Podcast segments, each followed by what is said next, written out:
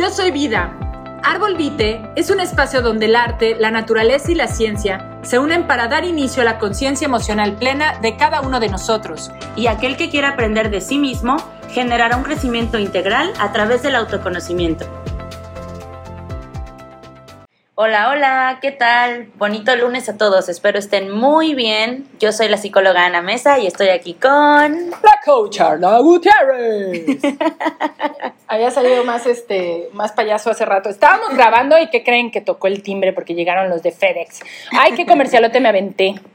Pero sí, chicos, nos habían interrumpido, pero estábamos tocando un tema súper interesante, ¿verdad, Ana? Así es. Em, justo estábamos diciendo que empezamos como muy, muy a las risas y todo. Bueno, siempre estamos a las risas, Carla y yo, porque nos encanta reírnos de la vida. Pero hoy nos toca hablar sobre ah, un tema un poco incómodo, que es la tarea que tenemos Carla y yo quizás en este mundo. Sí, es el tema incómodo siempre que a los padres les, les valga la redundancia, incómoda tocar con los hijos, pero que yo creo que les va a gustar mucho porque pueden enseñarles este podcast a sus adolescentes y yo creo que tomarlo mucho en cuenta los papás también de niños, ¿no? Hmm. Porque algunos evitan este tema. ¿Y cuál es, Ana? Cuéntanos. Pues sí, estamos hablando justamente de sexualidad. a eso nos estamos refiriendo. Y bueno, el tema de hoy es el abuso sexual adolescente. Y cómo prevenirlo. Porque sí, papás, nosotros como padres podemos prevenir. El conocimiento nos hace evitar situaciones de abuso. ¿Cómo? Pues porque hay cosas o temas bien interesantes. Les cuento que esto surge tristemente a raíz de que tengo ya, bueno, ya hay varios casos, pero ahorita vuelve a surgir un caso muy interesante en sesiones de abuso a adolescentes de 15 años, ¿no? Pero quiero que sepan que esto no es exclusivo de chicos de 15, también he encontrado situaciones con niños de 5 años y que sería bien importante. Obviamente el abordaje a niños de 5 años con adolescentes de 15 pues es completamente diferente, pero quiero hablar hoy específicamente el de adolescentes porque como papás pues los vemos grandes, ¿no? Y decimos, no, ya, o sea, de él depende eh, que se embarace o no, de él depende que, se defienda. que se defienda, ¿no? Y la verdad, papás, no les damos ni siquiera las armas para defenderse. Creo que eso es algo bien interesante porque les decimos, no abras las piernas, pero no les enseñamos por qué en algún punto podrían abrir las piernas. Lo único que les decimos es por calentura. Pero a ver, señores, la calentura no viene porque sí, la calentura ni siquiera la eligen sus hijos. O sea, es algo que es natural del cuerpo humano y que precisamente quiero tocar este punto con, relación a lo que viví con esta sesión específicamente de, eh, no puedo decir si es joven o jovencita, porque no vamos a, el tema no es exponer nada de esto, obviamente, ni nada, pero sí sí comentar que hay dos cosas bien interesantes como padres y que se los voy a regalar para que lo platiquen con ellos o enséñenles el podcast, ¿no? Y que habla precisamente de la parte biológica instintiva y que es inconsciente y la parte racional y que es donde los papás quisiéramos que los hijos tomaran las mejores decisiones. Sin embargo, no les hacemos consciente de esta parte irracional e instintiva, que es la biológica, y que de esa es de la que se de la que toman mucho la manipulación los, los las personas que abusan, ¿no? O los abusadores. Precisamente es importante que nos sentemos con los hijos a decirles que en nuestro cuerpo, biológicamente estamos como somos animales, si lo podemos ver en perritos, en gatitos, instintivamente cuando los animales están en época de apareamiento, apareamiento es porque los animales están listos para la reproducción el humano y el delfín son los únicos animales que se reproducen eh, por placer, porque efectivamente es un gasto energético, dijéramos en la biología, el tener relaciones sexuales si no vamos a tener una finalidad de procreación, ¿no?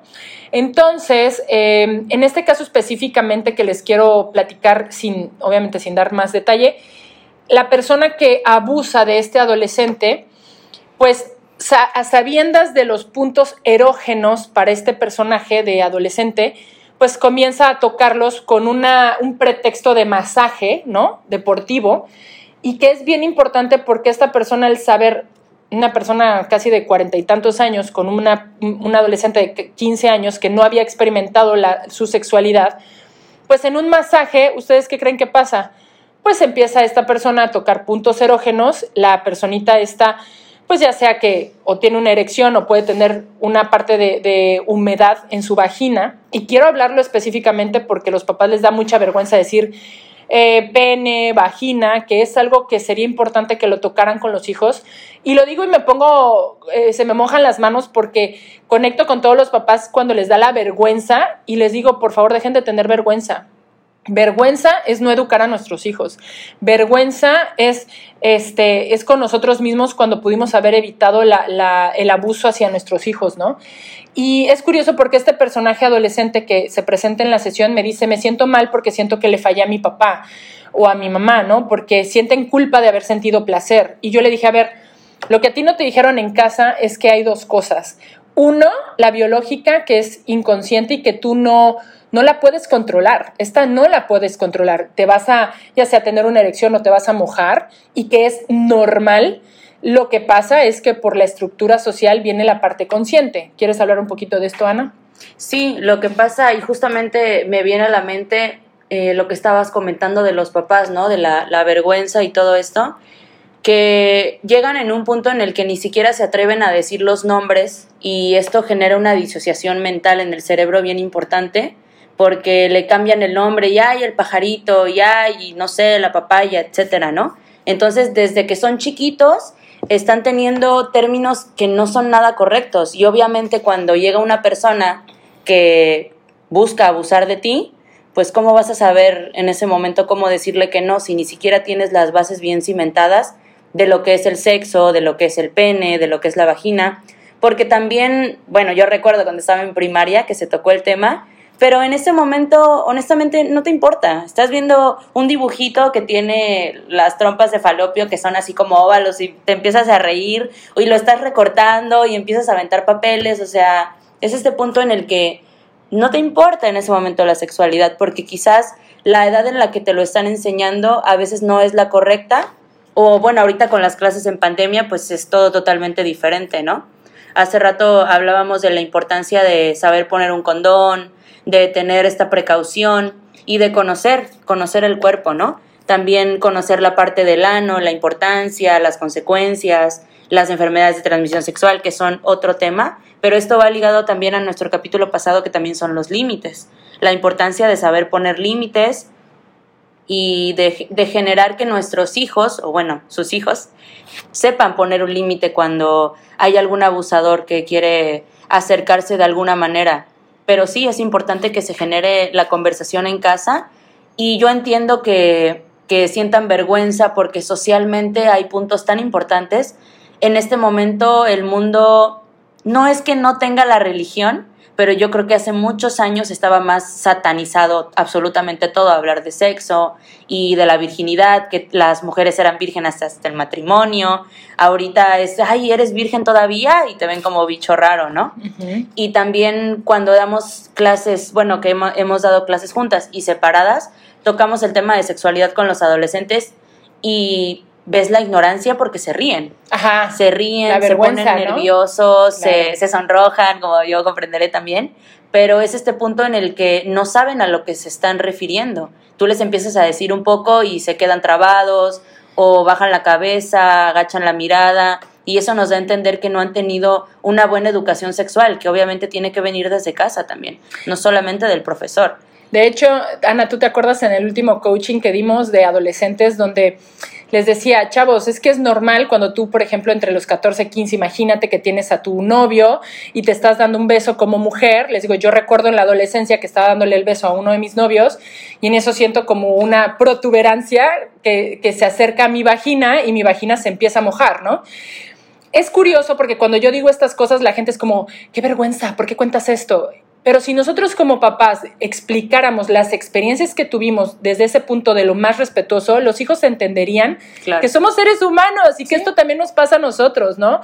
Y yo recuerdo claramente que cuando esto pasó, mi cuerpo empezó a, tener una, un deseo literal por besar más fuerte a esta, a esta pareja, por ser penetrada. O sea, estos cambios los empezamos a tener en la adolescencia, pero a los papás les da tanta vergüenza tocarlos y que yo sé que muchos ahorita están escuchando, se identifican y se murieron de risa. Sí, sí.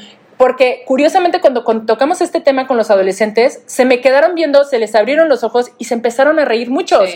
Porque vieron ese flashback de esa situación de, ay, qué rico, ¿no? Porque sí, la verdad es que sí.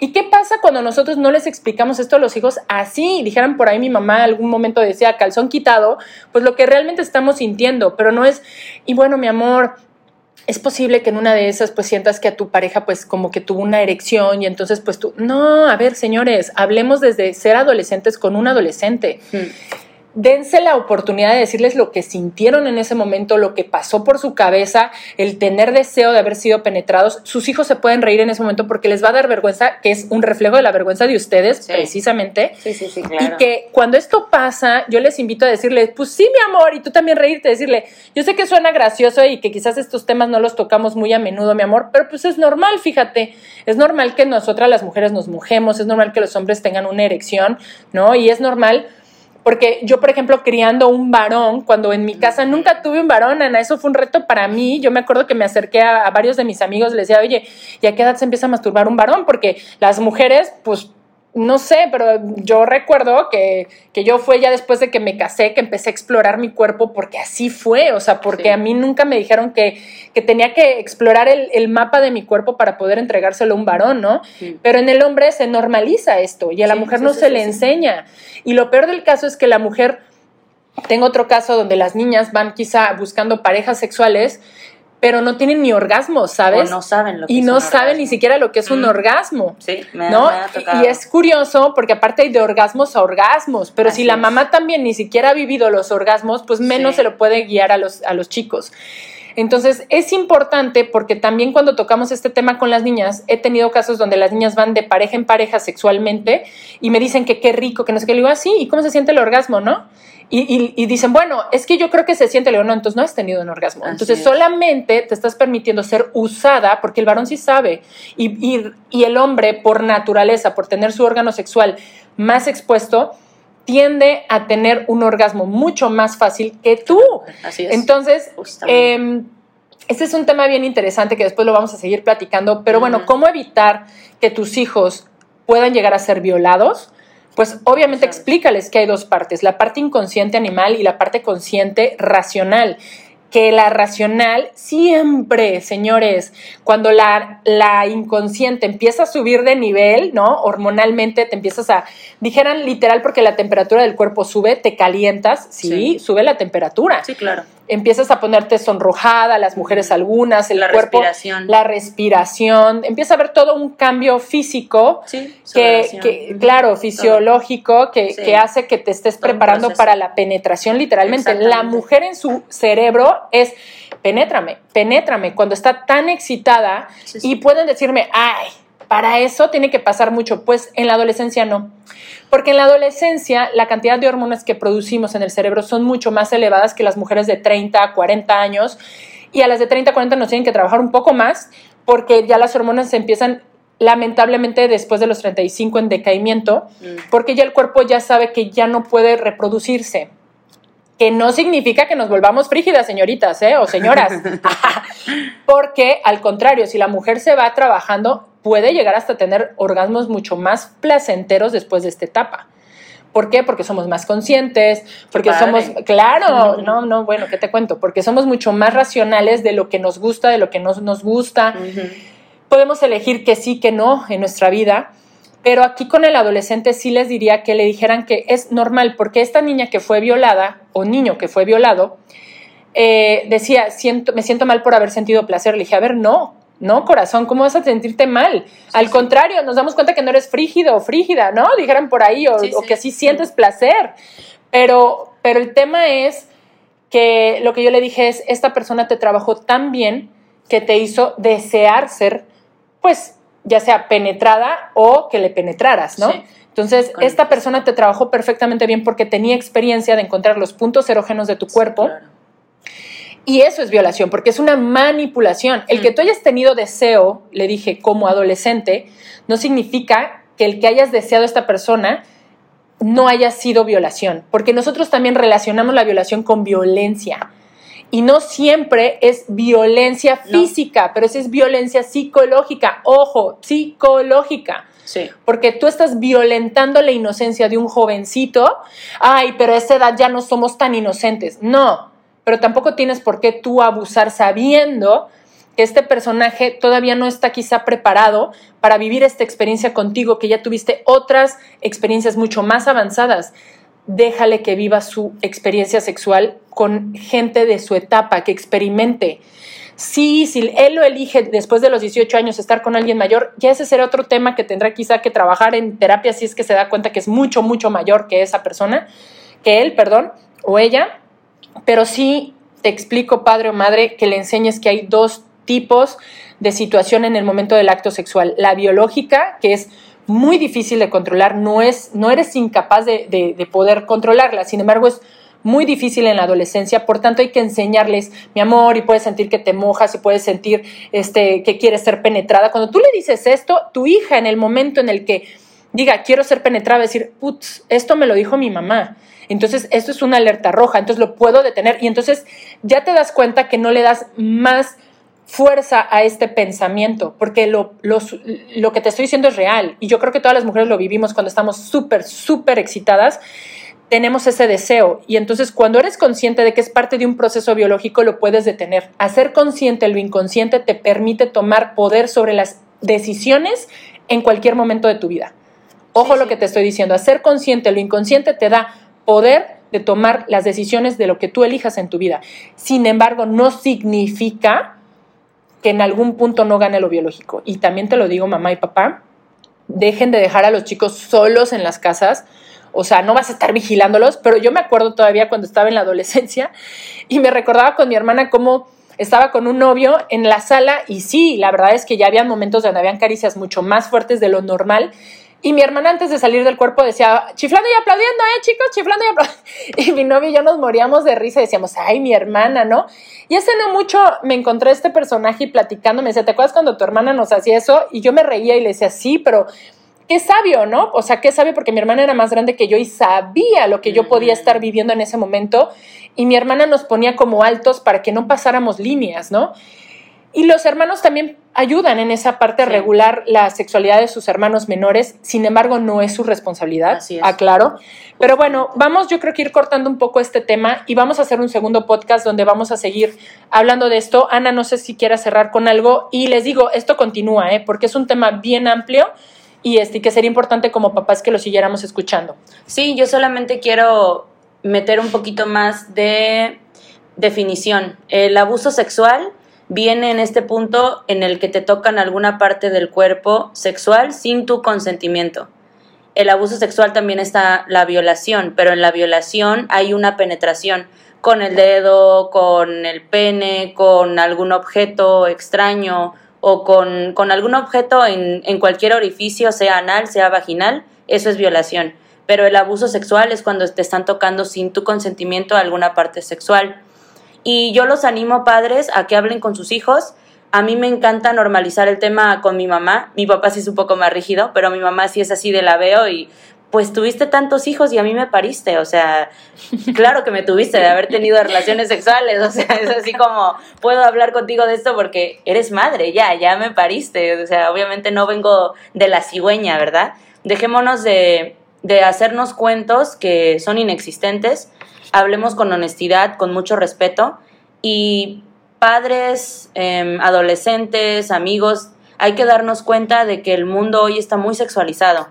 Hay mucha música que habla de sexo, hay muchas series que tienen sexo, hay comerciales en la televisión que, de perfumes que tienen partes sexuales, hay muchísimos estímulos sexuales hoy. Dejemos de pensar que la sexualidad es algo aparte. Está en todos los momentos, en la calle, en la radio, en los podcasts, en miles de cosas. Padres, atrévanse a hablar con sus hijos y nos vemos en el siguiente episodio. ¡Ay! Los dejamos picados. Cuídense mucho. Éxito, people. Muchas gracias por acompañarnos y esperamos haya sido de tu agrado el tema de hoy. Recuerda que la vida siempre nos regala aprendizajes y oportunidades para disfrutarla. Hasta, luego.